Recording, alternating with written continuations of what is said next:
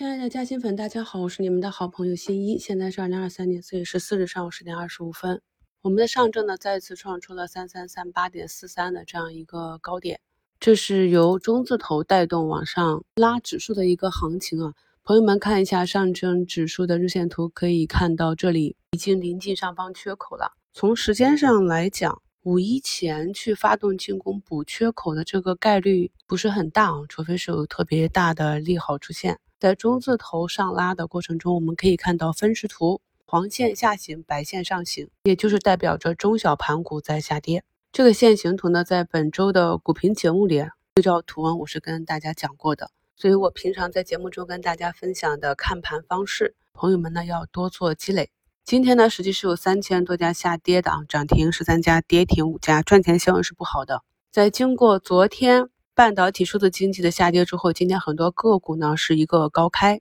我在早评里详细的跟大家讲了，顶部是一个区域。那如果我们判定啊，一只个股或一个板块运行到了顶部区域，开始逐步的派发筹码，那么这里呢，每一次反弹都是一个兑现出局的机会。可以看到，目前板块内的大部分个股呢，在高开啊冲高之后，目前呢是继续的下杀。我们老股民都有一句话，就是逃离火场莫回头。一旦你决定了对某一个板块和一个个股做一个中期的兑现，那么就不要被它的反弹给诱惑进去啊。我们一直在强调，确定性的机会来源于哪里？一方面呢是股价估值的低位，另外一方面呢是业绩。今天是四月十四日啊，进入业绩密集的披露区。所以呢，题材股是要跌的，没有业绩的个股呢，资金呢会自然而然的选择兑现。在本周的节目里，跟大家陆陆续续贴了一些我观察的底部的一些机会啊。节目简介中的图一啊，是我们非常熟悉的 PVDF 这样一个小龙头，大家可以参考一下。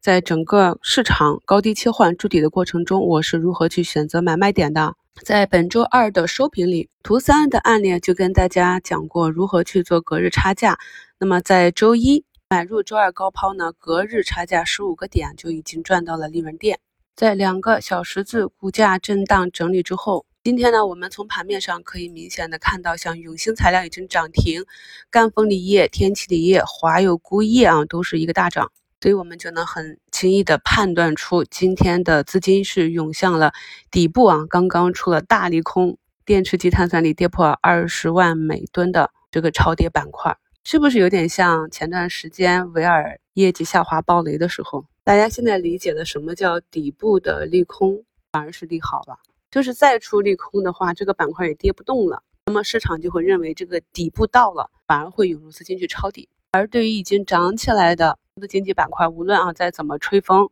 再怎么出利好，也不过是老乡别走。希望咱们西米团的朋友能够深刻的理解到这一点啊。所以我今天早盘呢，把这些老赛道的跌得很惨的，但是底部啊明显已经有移动、有图形进来的这些个股又接回来了。这就是一个高低切换啊。我们在这个过程中很难去按照行业上行周期去给它一个估值预判，所以呢，这里的操作就是看长做短，跟随趋势啊。图二呢也是图形选股啊选出的锂电，这些就是比较安全的底部图形了。在我们预判整个市场有矩阵可能要调整的时候，我们要以图形为主，因为图形就是大资金走出来的，有大资金扛着，有看多的大资金在里面支撑股价，它能够帮助我们的投资获得更多的安全性。图三呢也是锂矿啊，目前呢市场上上涨板块呢就是能源金属、贵金属、钴啊、电池啊这些跌成渣的，市场反应这么快。我也跟你们讲了，相信很多朋友是跟不上这个节奏的。但是关于底部超跌的这个板块，我也是在周二就已经在股评里跟大家去讲了，我已经关注起来了。所以没有办法啊，想要获得超额收益，就必须跟得上市场。像光伏里的储能啊、德方纳米啊，也都走出底部形态了。这么艰难的市场中，能够啊让我们有超额收益，就感谢市场吧，不要挑三拣四了。看得懂啊，能够跟得上做就做。在整个三月啊和四月初，我们关注的板块呢也是有过大涨。如果看不懂跟不上的话，这段时间呢还是按照计划把仓位降下来啊，好好休息，等待更确定的能够看得懂的机会。在上涨板块，明可以看到半导体设备呢依旧是有上涨的，北方华创啊、拓晶科技、中微公司啊这些都是红盘。这就是我进到四月份跟大家讲，后面开始分化。一起啊参与题材炒作的这些个股里，有百分之七八十要掉队。只有百分之一二十啊有业绩支撑的，能够继续保持一个高位的震荡整理，或者继续的上行。